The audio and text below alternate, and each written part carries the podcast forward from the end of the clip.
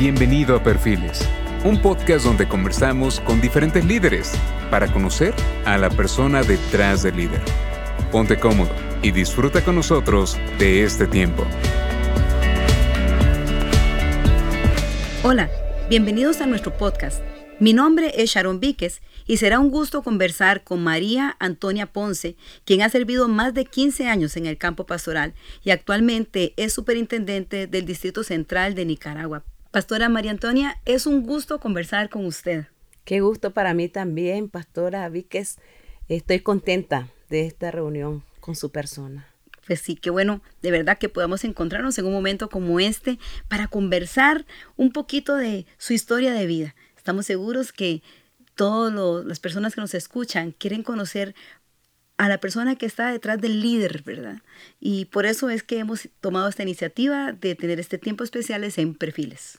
Muy interesante porque siempre las personas me saludan, me ven como la pastora, la superintendente de distrito y qué bueno es mostrar el lado humano de nosotros los ministros. Así es. Vamos a empezar hablando de su infancia, la infancia de María Antonia, ¿verdad? ¿Cómo fue ese tiempo, ese tiempo de crianza? Cuéntanos un poquito, pastora. Me encanta recordar mi niñez, no porque haya sido una niñez donde tenía todo lo que muchas personas creen que es necesario para ser feliz. Eh, yo siempre que veo a un niño en la calle y dice la gente, pobrecito, porque anda vendiendo, porque anda descalzo, me remonto a mi niñez. Nací en un, en un pueblo de Nicaragua, tal vez uno de los pueblos más pequeños y más pobres del país Pobre eh, si lo vemos desde el punto de vista de lo material, pero rico en la naturaleza que nos dio el Señor. De una familia de 12 hijos, mis padres tuvieron 12 hijos, de ellos murieron tres. Y algo que marcó mi niñez fue eh, las necesidades que pasábamos materialmente, pero nunca a nosotros nos afectó, por lo menos a mi persona nos afectó eh, de pensar que Dios no estaba ahí, que, que las cosas estaban mal, al contrario, nos las ingeniábamos para nosotros vivir una niñez tranquila. Yo hablo con mis nietos y les cuento cómo era mi niñez y les digo de que ah, no había nada de, de, de, la tecnología que hay hoy, que eso hace, ¿verdad? Que, que ya la gente no, no se reúne en familia. Y cuando en mi casa faltaban los alimentos, teníamos una montaña como a dos cuadras de, nuestra casa y nos íbamos al río. Allí pasábamos bañándonos, comiendo eh, frutas de los árboles que habían cerca. Y además de que llenábamos nuestro estómago, llegábamos bien relajados a casa, tranquilos, contentos. Entonces fue una niñez que a pesar de que no habían cosas materiales, había una gran comunión entre los hermanos. Muy interesante esto que menciona, porque mientras la escuchaba hablar pensaba que una educadora una vez nos dijo en una reunión de padres que los niños actualmente van a la escuela no tanto a aprender, sino a socializar, porque el aprendizaje ahora con los medios eh, digitales, ¿verdad? Ellos tienen acceso a la información, pero eso los ha conducido a un aislamiento. Entonces, qué, qué interesante que usted haga mención de cómo comparte esto con, con sus nietos, ¿ya? ¿Cómo, ¿Cómo se estimula en familia esos tiempos entonces de volver a la casa, de volver a jugar, de, de salir de la casa, de apagar el internet. Sí, yo les digo a ellos de que dejen un momento el, el, la tablet, el, teléfono, porque es tiempo de, de, volver a lo que nosotros como, como ahora adultos vivimos cuando éramos niños. Entonces yo juego mucho con mis nietos, para En los tiempos, que son poquísimos los tiempos que tengo libre, pero estoy trabajando con ellos en la parte psicomotor, eh, con con pelotas, con bolas, con jugando, ¿verdad? Cosas vivenciales, corriendo de un lado para otro. Y eso nos ayuda no solo a comunicarnos, sino a poder dejarles un poquito de esa herencia que yo viví. Claro, volver a las calles, a jugar, a los juegos tradicionales. Muy linda experiencia. Y cuéntanos un poquito de su tiempo de escolaridad. ¿Cómo fue ese tiempo de, de la escuela? Cuando yo tenía ocho años, mis padres estaban pasando una situación económica muy fuerte. Y entonces este, un tiempo de que eh, tantos hijos, tanto, tantas situaciones, ¿verdad? Que estábamos pasando, que ah, mi mamá trabajaba en un hotel Y entonces las personas que trabajaban allí, sus jefes, estaban diciéndole siempre, mira, esta niña no va a llegar a ser nadie en la vida porque ustedes no tienen cómo darle buenos estudios, etcétera. Y, ellos me pedían como hija de casa, que me regalaran, ¿verdad? Mm. Como hija de casa. Entonces, en ese tiempo, este, era tanto la situación que mi padre tuvo que salir, ¿verdad? Fuera del hogar a trabajar. Mi madre estaba en casa, eh, eh, estaba trabajando y llegaba poco tiempo a casa porque su trabajo era muy, muy arduo. Y un día tanto, de tanto, ¿verdad? Esta gente insistir de que me fuera con ellos, mi mamá accedió. Mm. ¿verdad? Con el propósito de que yo estudiara y que fuese alguien en la vida. Entonces, en ese momento me enviaron, fui, no sé, fuera lejos de, de, la ciudad donde yo vivía, en una ciudad muy, muy fría, más fría que la que yo vivía. Y al final ni me pusieron a estudiar y llegué, eh, entre comillas, como hija de casa, a limpiar, a hacer las cosas de la casa. Y al tiempo regresé a mi pueblo. Mi padre llegó a buscarme y me dijo, usted es mi hija usted no tiene por qué andar en la calle. Y eso marcó mi vida. Lo marcó de una manera tan especial que mi padre llegó a ser mi amigo más que un padre. O sea, la imagen que yo tengo de mi padre es de ese padre que llega, que rescata, que agarra a su hijo y que está buscando lo mejor. No te voy a dar lo material, pero te voy a dar lo que necesitas en tu niñez, que es amor. Qué lindo, qué lindo eso que nos cuenta, este, porque ahora que, hasta tenemos un día para hablar de la libertad y de la esclavitud moderna, a veces pensamos que eso no, no pasa. Pero ¿cuántas personas tienen que dejar su hogar y en medio de esas necesidades las familias creen? creen la oferta de un mejor futuro que están haciendo para sus hijos, para sus niñas, y terminan atrapados en otra realidad, en otro contexto. A veces uno dice esto es de película, ¿no? Eso solo pasa en la televisión, no pasa en nuestras casas, ¿verdad? Tener que salir, me imagino que fue una etapa sumamente difícil, pero ese amor de Dios reflejado en la actitud de su papá, qué bonito. Y regresar a casa y reencontrarse con sus hermanos, fue una fiesta aquello. Sí, yo por eso cuando leo la parábola del hijo pródigo me, me, me trae tanto a la mente, ¿verdad? El gran amor de Dios para sus hijos, rescatándolos de donde están prisioneros, de donde están ahí haciendo nada útil a llevarlos a una vida diferente. Y eso fue lo que pasó conmigo. O sea, eh, mi padre no me estaba ofreciendo nada material, pero sí me estaba ofreciendo lo que todo niño necesita. A veces nos enfrascamos en darle todo lo material a nuestros hijos y descuidamos la parte del amor. Yo no tuve lo material, pero sí tuve el amor de mis padres. Y eso es lo fundamental. Ese tiempo que podemos compartir, el amor a veces queremos expresárselo a nuestros hijos con las cosas materiales, pero a veces el darles esas cosas materiales también nos mantiene mucho tiempo fuera de la casa, fuera de ese compartir, de esa calidez que cada día se vive menos, porque la realidad ahora es no solo papá trabaja, ahora mamá también sale del hogar. Y cuánto ocupamos de volvernos a, a pensar en esto que usted nos está diciendo, el amor demostrado en el tiempo de calidad que podemos darle a nuestras familias? ¿Cómo, cómo la iglesia este, está haciendo su misión de enseñarle esta verdad a los padres? Bueno, como pastora de, en la iglesia que estoy, nacimos iguales, ¿verdad? Nació la iglesia y nací yo como pastora, nacimos juntos. Esto fue muy interesante porque me permitió transmitir muchos valores que aprendí en el transcurso de mi vida. Dios me preparó desde muy temprano y en medio de la escasez en que vivíamos, un día fuimos a hacer una fila todos los niños porque había un sacerdote que nos iba a regalar un vestido, ¿verdad? Una ropa. Y entonces eh, el sacerdote comenzó y nos ponía el vestidito encima del, del cuerpecito, ¿verdad? Para, para ver si nos quedaba. Y decía, este no, y lo ponía a un lado. Y hasta que llegaba el vestido que nos quedaba, entonces este sí y nos ponía el vestidito para que lo llevaran. Igual con los zapatitos.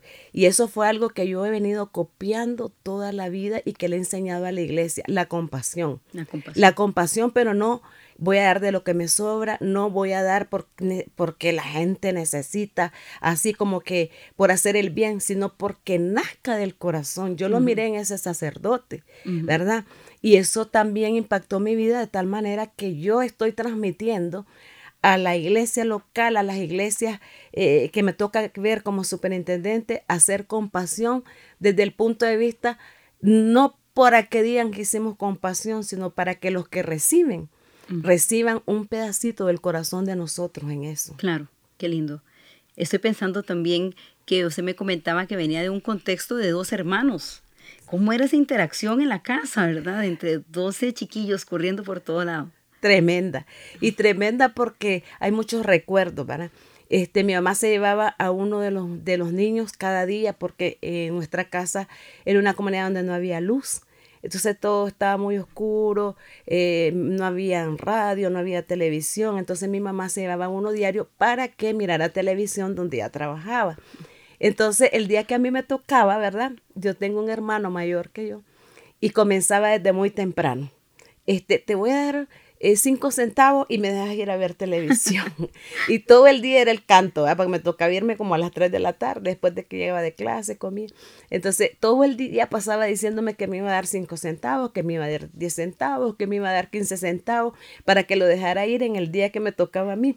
Y al final, yo no cedía, ¿verdad? Entonces él se enojaba, me pegaba y hacía de todo porque él quería ir ese día a ver televisión. Entonces era como bien bonito a, pesar de todas estas cosas, pues vivimos nuestra niñez, disfrutamos. Yo sentí que yo disfruté mi niñez, trabajé prácticamente de, los ocho años. Sí. Eh, empecé a ver las necesidades que habían en mi casa. A los nueve años trabajé en una funeraria, limpiaba, cuidaba. A los once años trabajé en una farmacia, igual limpiando, haciendo cosas. A los catorce años trabajé en un hotel, igual limpiando, haciendo todo. Y cuando vi, ya me, ya me había bachillerado, ya no había nada más que agotar en el pueblo porque no había ni universidad, ni trabajo, ni nada. Y tuve que salir a la capital a, buscar otra vida. ¿Cómo fue ese, ese paso de vivir en, un ambiente rural y tener que salir a un ambiente más urbano? Tremendo, fue tremendo porque el día que, que, que decidí irme, ¿verdad? Que agarré una caja de cartón porque no tenía este valija. Y, y recuerdo a mi mamá todavía hoy eh, yo voy en el bus, en el asiento de atrás, y ella está viendo a lo lejos que yo me voy, ¿verdad? Y lloraba ella, lloraba ¿Qué edad tenía? Tenía 17 años. 17 años. Y entonces lloraba ella, lloraba yo, y nos quedábamos viendo, hasta que el bus se perdió en el horizonte, y ya pues, me dejó de ver y dejé de verlo. Llegué a la capital y para mí fue un impacto bien grande. Lo primerito que me chocó fue la cultura en el sentido de que en mi casa jamás yo había escuchado una mala palabra. Mm. Nunca. Eh, mis padres nunca dijeron malas palabras, con mis hermanos nos peleamos, pero nunca dijimos malas palabras. Y yo entro a la capital y lo primero que escucho es aquella boca, aquella palabra fea. Y para mí fue un golpe muy fuerte. El bullicio, los buses, bueno, me daba unas perdidas. Agarraba un bus y salía por otro lado. Fue tremendo. Sí, qué, qué difícil. Y también despegarse de, de, la familia, ¿verdad? Los dos hermanos, esa, esa coinonía tan linda que usted nos dice que, que tenían. Y llegando a, a, la ciudad, ¿cómo, ¿cómo fue esa transición? ¿A qué se dedicó? ¿Cómo fue su vida ahí? Eh, todo está en los planes de Dios, porque yo iba a, a, a, ver qué iba a hacer, porque no tenía, tenía una hermana viviendo allá, que fue la que me dio, ¿verdad?, donde vivir, muy, una hermana muy buena que tengo yo, que siempre ha sido, era mi amiga, mi hermana. Llegué a ese lugar y, ella me invitó que fuéramos a conocer donde trabajaba mi hermano, el con el que peleaba pequeña, que me peleaba, él estaba trabajando en una fábrica y me dice, te voy a llevar a conocer. Y cuando llegamos al lugar estaba una fila como de unas 200 personas. Y le digo yo, ¿qué hace esa gente aquí? Está buscando trabajo. Me dice, ah, qué, qué montón de gente. Sí, me dice, pero de esas 200 tal vez le van a dar algunas 10 si acaso. Y nosotros nos pusimos en la puerta principal donde no estaba toda la fila. Y se apareció el vigilante y me dice, muchacha, y vos me dice, toma, y me dio una solicitud de empleo. Ah. Y entonces entra a llenarla. Y yo, era, yo llegué, la llené. Y entonces cuando ya llaman, me llaman a mí. Yo andaba de visita, no andaba buscando trabajo. Y cuando yo me envasan a recursos humanos, eh, y me dice el, de recursos humanos, ah, me dice, pero vos ya sos bachillera, no te vamos a poner en, en, en, en el como ayudante, te vamos a pasar de un solo a tal actividad ya. Y fue que ese día me dejaron trabajando en el turno de la noche. Comencé a trabajar a las nueve de la noche y salí a las seis de la mañana sin buscar trabajo. Siempre, ¿verdad? Dentro de los planes de Dios. Así es. Esa gracia previniente sobre nosotros. Sí. Vamos a hacernos un, vamos a hacer una pausa. Vamos a detenernos un momento para jugar. ¿Qué les parece? Vamos a hacer algunos, algunos juegos. Les voy a hacer algunas preguntas, ¿verdad? Y usted me va a decir lo primero que se le viene a la mente, ¿de acuerdo? Alegría. Paz. Susto. Ay, terror. Tragedia. Ay, tristeza. Logro. Eh, éxito. Decepción. Mm, seguir adelante. Disparate. Algo hermoso. Equivocación. Siempre nos equivocamos. Muy bien, muy bien. Vamos a hacer otro, ¿ok? ¿Qué son aquellas cosas que definitivamente uno tiene que decir que nunca me falte en la casa? Paz. Paz. Sí, paz. Porque cuando tenemos paz podemos enfrentar todas las situaciones que se nos vengan encima. Así es, cierto. Muy bien. Nicaragua, ¿verdad? Háblenos un poquito de, su tierra. Estamos hablando con diferentes culturas, ¿verdad? Que no sabemos hasta dónde va a llegar este audio. Así que es un tiempo bonito para que nos cuente un poquito de su país.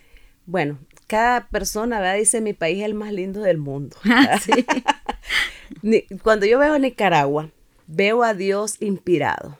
Lo veo tan inspirado, ¿verdad? Que pone un lago por aquí, otro lago por allá, para que tengan eh, eh, agua en el sur y para que también la tengan en el centro de Nicaragua. Veo volcanes distribuidos por todo, casi todo Nicaragua, montañas.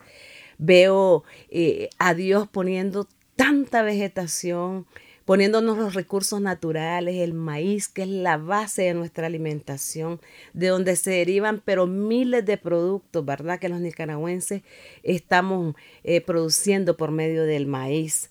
Veo a Nicaragua con gente trabajadora que se levanta desde muy temprana hora a buscar el sustento de sus hijos, madres que trabajan eh, fuera de casa, padres que se esfuerzan. Siempre, como en todo país, hay irresponsables, hay, padres que no se preocupan por los hijos, pero la mayoría de nicaragüenses somos gente luchadora. Eh, Managua, que es la capital, está llena de gente de los departamentos. Todos somos de los departamentos. Usted pregunta, gente de Managua y es poca la que es eh, nativa del lugar. La mayoría hemos llegado de las diferentes ciudades buscando una mejora de vida, buscando estudios, buscando cómo ayudar a la familia que dejamos en el campo.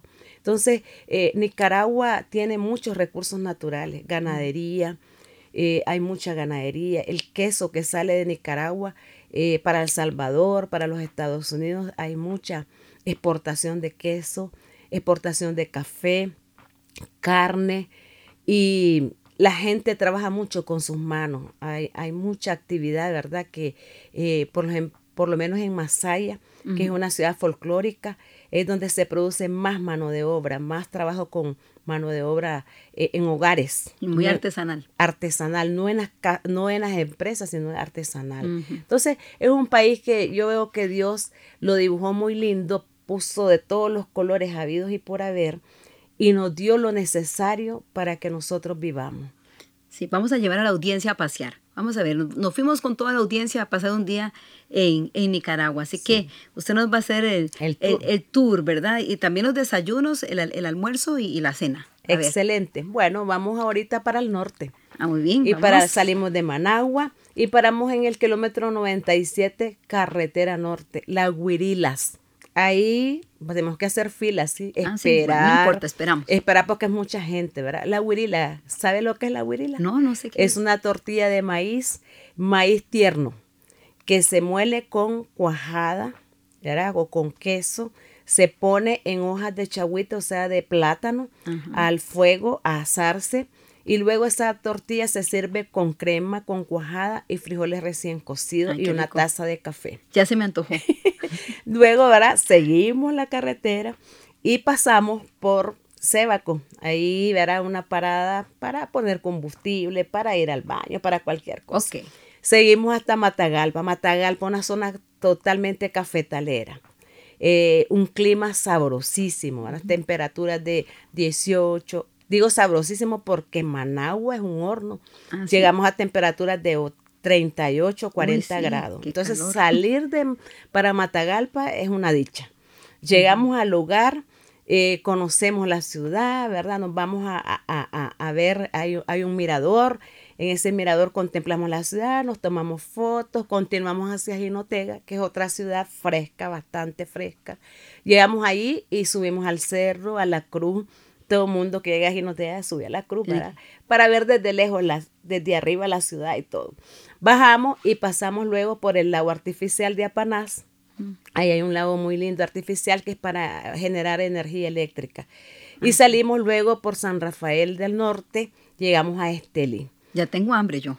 Con ese recorrido que hicimos, ya tengo hambre. Ya, ya. Como estamos ahorita en Estelí, vamos a almorzar, ¿verdad? Porque desayunamos con Wirila. Sí. Vamos, vamos a almorzar en Estelí. En Estelí hay variedad de comida, ¿verdad?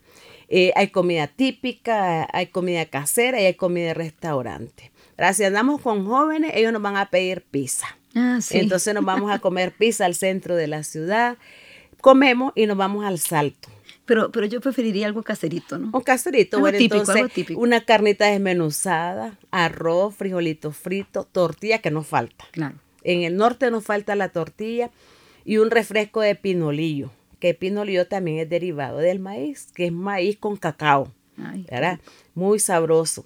Entonces nos vamos al salto, ¿verdad? En el salto está una gran cascada, se llama el salto La Estanzuela de Estelí nos bañamos, disfrutamos, estamos ahí toda la tarde y luego salimos de nuevo, ¿verdad? Para, seguimos el norte porque vamos buscando la ruta del norte.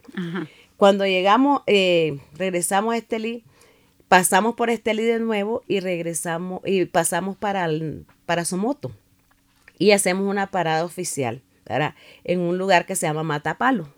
Ahí igual, la comida, ¿verdad? Son típicas, cada quien come lo que se le antoja, si es, si es este huirila, si es tortilla con cuajadas. O nacatamal. Nacatamal. Claro, no podemos salir de Nicaragua sin comer nacatamal. Nacatamal. Sí, Vamos a explicarle qué es un nacatamal. Sí, porque estamos en la cena y el nacatamal solo se come en el desayuno y en la cena. Ah, bueno. Y el nacatamal es una comida típica de Nicaragua que se hace, el maíz se pone a cocer para quitarle la, la, la pielcita de encima, la, el pellejito del maíz.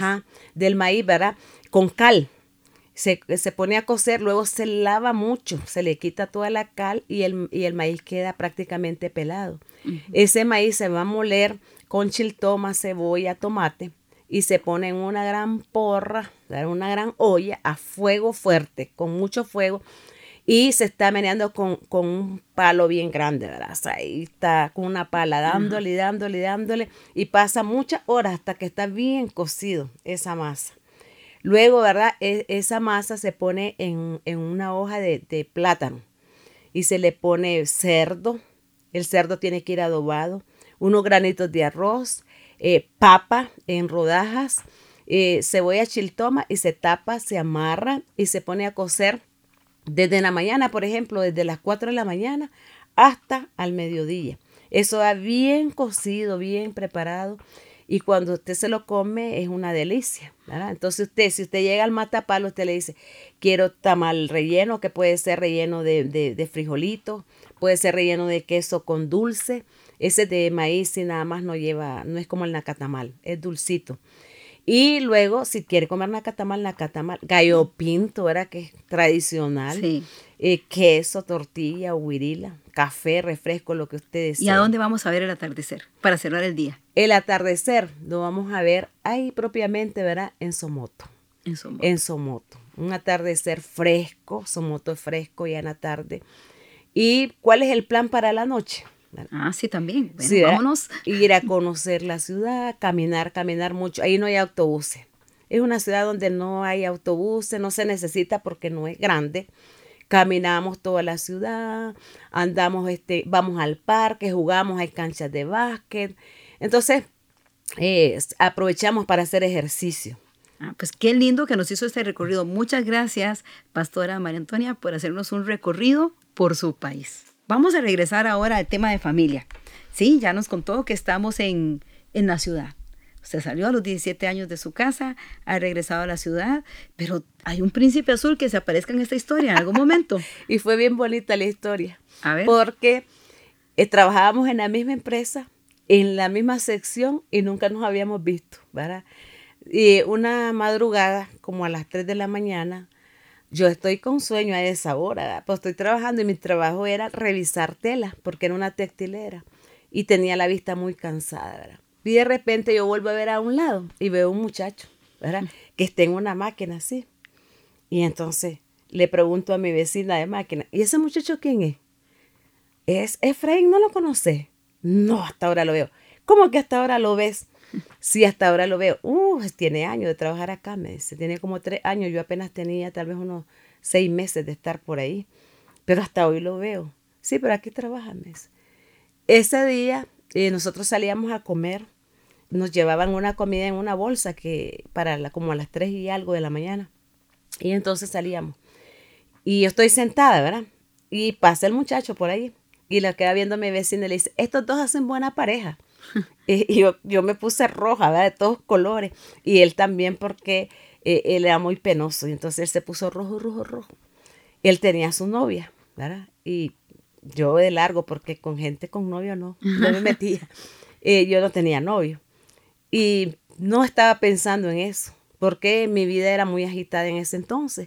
Yo salía de trabajar a las 6 de la mañana, llegaba a casa a las 7 y 30, este, me bañaba, desayunaba y dormía desde como a las 8, las 8 y media de la mañana hasta las 12. Me levantaba, eh, almorzaba, me iba a la universidad.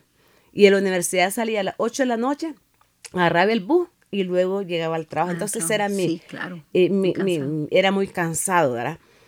Y entonces un día uh, hubo una actividad de una, de una joven, de, una hija de una compañera de trabajo que iba a cumplir 15 años. Y ella me pidió que si podía ser dama en el, en el cortejo, pues que iba. Y yo le dije que sí, porque era algo ¿verdad? que no era mundano. Entonces le dije que sí. Y ya me asignaron la pareja con la que iba a ir y todo. Y un día antes de, de, que se diera la actividad, eh, me llamó el muchacho, el joven, y me dice, fíjate que tengo mucha pena, pero mi mamá está enferma y tengo que llevarla al médico, nos, tengo que atenderle este fin de semana y no voy a poder asistir. Pero ya te tengo a alguien que te va a llevar. Y entonces le digo yo, ¿y quién es? Un muchacho que trabaja así, así, se llama Efraín. Entonces yo, ay, me dio vuelta el corazón, ¿verdad? y entonces, bueno, está bien. Y entonces fuimos a la actividad. Y hay algo que me llama mucho la atención, que la actividad fue en Montetabor, donde nosotros estamos pastoreando ahora. Fue Montetabor, yo ni sabía que existía Montetabor. Y entonces cuando estamos ahí, él me comienza a decir que si tenía novio, que esto y que lo otro. Y entonces me dice, este, que le gustaba, que si quería ser su novio. Entonces le digo yo, no, porque vos tenés tu novia. Entonces me dice él, no, ya terminamos. Entonces le digo, eh, yo quiero saber si es cierto que ya terminamos. No, yo te lo puedo decir delante de ella, me dice. Y así fue. Entonces yo estaba, pues que ya, ya mi corazón estaba preparado para él. Así es. Entonces fue fácil, fue fácil decirle que sí. Fue algo muy bonito porque eh, desde el principio él mostró un respeto tremendo por mi persona. Fue algo, yo digo, de Dios, porque siempre me trató como a una persona muy especial. A pesar de que yo ya era independiente de mi hogar, de mis padres en Somoto, él insistió en ir la misma semana a decirle a mis padres de que íbamos a ser novios. Entonces eso fue algo muy especial para mí. Sí, porque en esas épocas pues muy raramente ya los muchachos piden lo que nosotros llamamos la entrada, ¿verdad? Ese permiso para ser novio, ¿verdad? Y, también cuando escuchaba, ¿verdad? Hablar, estaba oyendo esa, ese trajín de vida. O sea, el, tiempo de la universidad, o sea, no, era realmente un tiempo muy, muy cansado para usted, sí. ¿verdad? ¿Qué, ¿Qué carrera estaba estudiando? En ese tiempo yo empecé estudiando psicología pero yo tuve que retirarme porque en, eh, comenzó la, insurrección en el país. Eh, salir de noche ya era peligroso, tuve que perder mis estudios y después los retomé a los años, pero ya en derecho. Qué bien. Sí. ¿Y, y finalizó esa? Sí. Qué bien. Sí. Y eso es un buen consejo para la juventud actualmente. La mayoría de países no permiten que los niños trabajen pues nosotros venimos de épocas donde me acuerdo que en las vacaciones que teníamos de colegio, todos íbamos a trabajar en una tienda, íbamos a trabajar.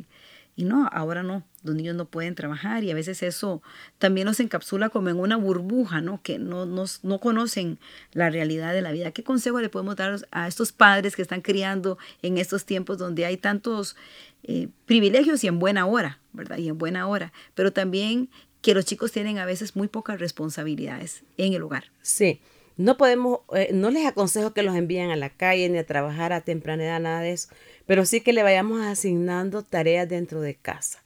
Tareas dependiendo de la edad que ellos tienen, que puedan ir realizando y que los hagan responsables, porque va a llegar un momento en que tienen que volar, en que tienen que salir de nuestro lado y, se van a enfrentar a situaciones difíciles. Por ejemplo, cuando yo eh, regañaba a mis hijos, y a ellos no les gustaba, yo les decía, un día van a tener un jefe que va a ser muy enojado y van a recordar y tener la paciencia para poder eh, eh, entender ese regaño, soportarlo. Porque mi experiencia me lo había enseñado, pues fueron 30 años de vida laboral, eh, trabajando al Estado, trabajando a, a privado, y eso me enseñó mucho. Dios me preparó mucho en ese aspecto. Muy bien. ¿Cuánto tiempo de novios? Apenas seis meses. Seis meses, sí. Está bien, tiempo suficiente para, para conocerse, ¿no? Sí. Eh, la verdad es que yo sentí una gran afinidad, ¿verdad? Con mi esposo. Eh, una persona callada. Ya a mí me pagaban para que hablara, no hablaba. Hoy hablo demasiado. Pero en ese entonces era muy callada. Él también. Eh, creo que el silencio ya nos decía mucho a los dos y sobre todo la base del respeto con que nosotros comenzamos nuestro noviazgo. Y algo que hicimos de empezando de novio fue que dijimos, él me dijo a mí, eh, yo quiero casarme con vos y necesitamos ahorrar. Así que no esperéis que salgamos a lugares, a ninguna parte. Y recuerdo que nos íbamos al parque, nos sentábamos y ahí éramos felices, porque empezamos a ahorrar para casarnos. Y así fue, nos casamos a los seis meses y, hasta hoy, verá que tenemos 39 años de casado. Qué bonito, qué linda historia. Cristo en las vidas de ustedes ya estaba de antes, desde su infancia. ¿Cómo, cómo fue ese proceso de, de conocer del amor de Dios? Cuando yo doy mi testimonio y lo doy a donde vaya, a cualquier parte del mundo donde yo esté, yo doy mi testimonio, cómo Dios me llamó. Yo tenía 11 años cuando mi hermana, tenía una hermana de año y medio, perdió la vista completamente. Quedó cieguita. Y para nosotros, toda la familia, fue un impacto tremendo. Mi papá se negaba a reconocer que mi hermanita estaba ciega y tuvo que reconocerlo. Cambió nuestra vida de una manera increíble. Mi mamá tuvo que dejar su trabajo, ir a la ciudad, a la capital, a buscar remedio, medicina, que algo para esa niña. Mi papá se esforzaba trabajando solo él para mantener, ya éramos nueve hermanos porque había muerto tres, este, para, para mantenernos a nosotros. Aquello fue, ¿verdad? Algo que, que no estaba dentro de los planes de la familia, cuando viene la tragedia y no, hay, no estamos preparados para eso. Y papá luchaba, llevaba lo que podía para nosotros. Él se iba a veces a buscar a mi mamá, a dejarle dinero, a dejarle comida. Mi mamá tuvo que dormir en las bancas de los parques con, mi, con una de mis hermanas mayores y con la niña porque no tenían para pagar hoteles. Entonces, un Viernes Santo eh, en mi pueblo, en ese tiempo no había adoquines, era pura piedra, esa piedra gruesa.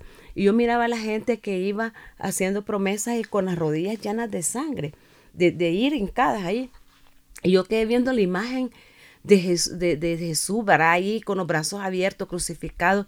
Eh, en ese tiempo yo era católica y yo le dije, Señor, si tú sanas a mi hermanita, yo voy a ir el próximo año allí. En eso, rompiéndome las rodillas, no importa, pero yo voy a ir allí. Pero la gracia preveniente del Señor, la misericordia del Señor, que en ese año llega a la iglesia del Nazareno a Nicaragua. Y mi tío me comienza a llevar y mi tío me llevaba y me llevaba. A tal punto que el siguiente año, del mismo Viernes Santo, yo voy a ver la procesión, ¿verdad? Claro, cuando uno es niño se siente culpable, que no estoy cumpliendo, que hay que va a pensar Dios de mí, que soy irresponsable. Se me venían muchos pensamientos a la mente. Y yo recuerdo que quedé viendo el cielo, no quedé viendo la imagen, ¿verdad? Del Cristo crucificado, sino quedé viendo el cielo y le dije, Señor, si tú sanas a mi hermanita, yo te voy a servir hasta el último día de mi vida todo lo que a donde quiera, con lo que tú me mandes a hacer, yo lo voy a hacer. Y le dije al Señor, Señor, yo ya miré, ya conozco el mundo. En mi mente de niña de 12 años, déjame ciega a mí, pero devolverle la vista a mi hermana. Fue algo, ¿verdad?, que salió de mi corazón. Pero Dios en su misericordia ni me dejó a mi ciega. Y a los cuatro años le devolvió la vista a mi hermana. Gracias a Dios.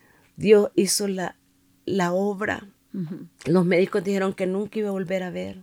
Mi papá les rogaba que lo operaran sin dinero, sin nada. Dios puso a la persona, lo operaron una vez. Y, y llegó y le dice, le quitaron la venda y le dice, Juan, tu hija no mira, no va a mirar. Mi papá era un, es un hombre de fe, me enseñó desde muy niña a tener fe. Y le dijo, yo quiero otro intento. La volvieron a operar la segunda vez y no vio. Y cuando llega la tercera vez le dice, no seas necio, le dice el doctor, no va a volver a ver tu hija, no va a volver a ver. Y resulta que sí, cuando le quitaron las vendas, el doctor llamó a mi padre y le dijo, yo no sé quién operó a tu hija esas señas que están en sus ojos, esas puntadas no las hice yo. Y mi papá le dijo, las hizo Dios, solo que usted no quería dejarse usar. Y eso para mí ha sido algo que, que yo, a donde me manden, a, la hora que me digan, yo puedo estar en mi casa y si me llaman de mi pueblo, de una ciudad, de un pastor que no pueda venir a Managua, llega un, un enfermo, un accidentado, alguien que está grave, la una, dos de la mañana y me dicen, hay, que ir a visitarlo porque se está muriendo, porque anda alejado de los caminos. Y mucha gente, antes de irse, ha podido hacer las paces con Dios y, e irse tranquilo. Entonces, es algo que, que Dios me dio de, gracia. Y yo tengo que también hacer mi parte. Qué tremendo testimonio, ¿verdad? Y su hermana, qué impacto, ¿verdad? Para toda la familia, eh, ver tangible, tan, hacerse tangible un milagro de Dios aún para el médico. Sí. Para, para el médico. Y, ya para ese tiempo entonces su relación comenzó a ser con la iglesia del Nazareno. Desde el inicio con la iglesia del Nazareno. Desde el inicio eh, yo nunca, no tengo ojos para cantar, ¿verdad? Pero yo me metía en todos los grupos de canto, aunque hiciera solo la mueca, pero yo andaba en todo. Eh, mi pastor nos decía, eh, vamos a ir a, a, una vigilia. Y nos íbamos a las 4 de la tarde era fuera, de, llegábamos como a las 8 de la noche al lugar, comenzamos la vigilia toda la noche, veníamos en la mañana, yo llegaba a mi casa y me decían, ¿qué hay que hacer esto? ¿Qué hay que lavar los trastes? ¿Que vos andabas de vaga? Y, y, yo lo hacía feliz porque venía con gozo, con paz y, yo, yo, quería estar allí. ¿Y cómo fue para Efraín el hecho de que usted era evangélica? Eso es algo que cuando yo estoy aconsejando a los jóvenes para su relación de noviazgo, les hago ver de que uno tiene que pedirle su esposo al Señor, primero. Segundo, de que no es bueno comenzar una relación con alguien que es inconverso, porque lleva a, muchas situaciones, situaciones ¿verdad? que uno no tiene previsto como cristiano. Por ejemplo, mi esposo, él se iba a sus misas, iba a la iglesia, y yo iba a la, a la iglesia y me preguntaban, ¿y usted es soltera? porque iba sin hijos y sin esposo. Mi esposo se llevaba a los niños a la iglesia. Yo, yo tenía 12 años de estar orando por mi esposo. En los 12 años, este, yo miraba que nunca, no iba a la iglesia, nada.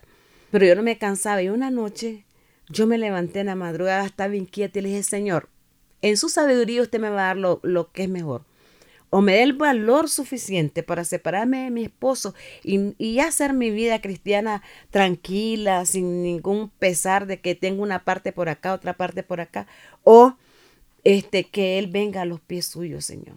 Y descansé en el Señor. ¿Verdad? después llegó un nuevo pastor a la iglesia y me preguntó por mi esposo. Le dije, lo fue a visitar, lo invitó. Y mi esposo aceptó al Señor un día donde no hubo llamado, donde no hubo prédica fue un día de oración y testimonio. Pasó al altar y ese día entregó su vida al Señor. Pero como el Señor nos da mucho más de lo que pedimos, yo le pedí que fuera cristiano. Y el, y el Señor lo llamó a ser pastor. Mire. Sí. Y ahí comenzan también en la formación para entrar al ministerio. Sí, entonces él, ¿verdad?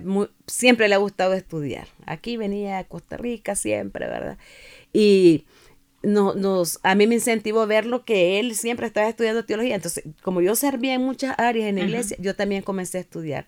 Muy, muy duro para mí porque eh, yo salía a trabajar a las seis de la tarde, tenía que recorrer media ciudad, llegaba a las clases, salía muchísimo. A mi casa llegaba casi en la madrugada después de las clases, pero valió la pena. valió la pena porque es necesario que nos preparemos para servirle mejor al Señor. Así es. ¿Y los hijos? ¿Cuántos hijos, hermana, tiene? Son dos, dos, hijos. Anthony, que es el mayor, que tiene 37 años, y Juan José, que tiene 35. Son dos jóvenes que a ellos cuando estaban en su adolescencia, casi cuando llegaron al, a, la iglesia y para ellos fue fuerte porque el cambio, ¿verdad? De venir de la iglesia católica donde no hay compromiso, donde solo es el domingo una hora y luego ver a una iglesia donde eh, hay compromiso, donde los jóvenes tienen comunión, donde eh, algo que, que, que, que fue muy lindo es el recibimiento que le hicieron los jóvenes a mis hijos. inmediatamente los conectaron con la iglesia, con el quehacer de la iglesia. Luego que mi esposo es llamado al pastorado, eh, mis hijos comienzan a involucrarse también. Eh, con el pequeño fue más fácil, tenía en ese entonces 15 años, fue más fácil. Eh, el, con el grande costó un poquito más, pero ambos están sirviéndole al Señor en diferentes áreas. Y cuando ellos ven a un joven rebelde, ellos le cuentan cómo ellos también sintieron ese cambio y cómo Dios le mejoró su vida en todo aspecto. Qué bien, qué bien. Porque no es fácil a veces, ¿verdad? Para los muchachos también la realidad de ser hijos de pastores, las expectativas que las iglesias a veces tienen de la esposa del pastor, de los hijos del pastor, eh, son como, como si todos hubiesen sido convocados a, a, ser los directores de la iglesia. ¿Cómo trabaja una familia pastoral esta realidad? Hay que primero pedir la dirección de Dios, ver qué, qué, en qué nosotros como padres estamos fallando reconocer cuáles son nuestras fallas como padres para poder eh, llevar a nuestros hijos hacia el conocimiento de Dios, no de un Dios que, que, nos quiere tener ahí las 24 horas o que estamos dejando a la familia por, por Dios, eh, que se sienten abandonados. Muchos pastores eh, han, han agarrado el pastorado y se han olvidado de la primera iglesia, que es la familia, y están descuidando a la familia. Y en la relación que yo tengo con los jóvenes hijos de pastores, ese es el primer reclamo. Eh, que, nos han abandonado nuestros padres. Nosotros un día hicimos un alto en el camino porque eh, estábamos en la misma situación. De repente vimos de que no le estábamos dedicando eh, tiempo a los hijos y dijimos, vamos a agarrar un día.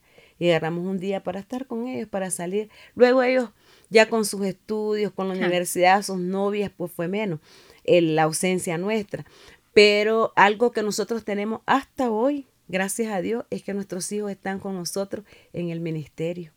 Y eso es algo lindo, pues, porque ellos han valorado.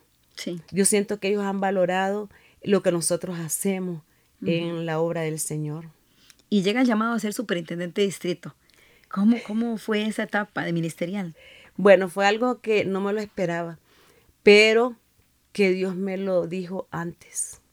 Y me lo dijo antes porque el día de las elecciones yo estoy orando y le estoy diciendo al Señor, estamos pasando por una situación crítica dentro del distrito, algo muy difícil. Y luego yo estoy orando y orando y le digo, Señor, envía a la persona idónea. Eh, hay muchos siervos que son idóneos, tú los conoces mejor, Señor. No nos dejes equivocarnos, ayúdanos a escoger a la persona idónea. Y comienzo a orar y yo me quiero levantar de donde estoy orando y no puedo. Y sigo orando y sigo orando y quiero levantarme de nuevo y no puedo.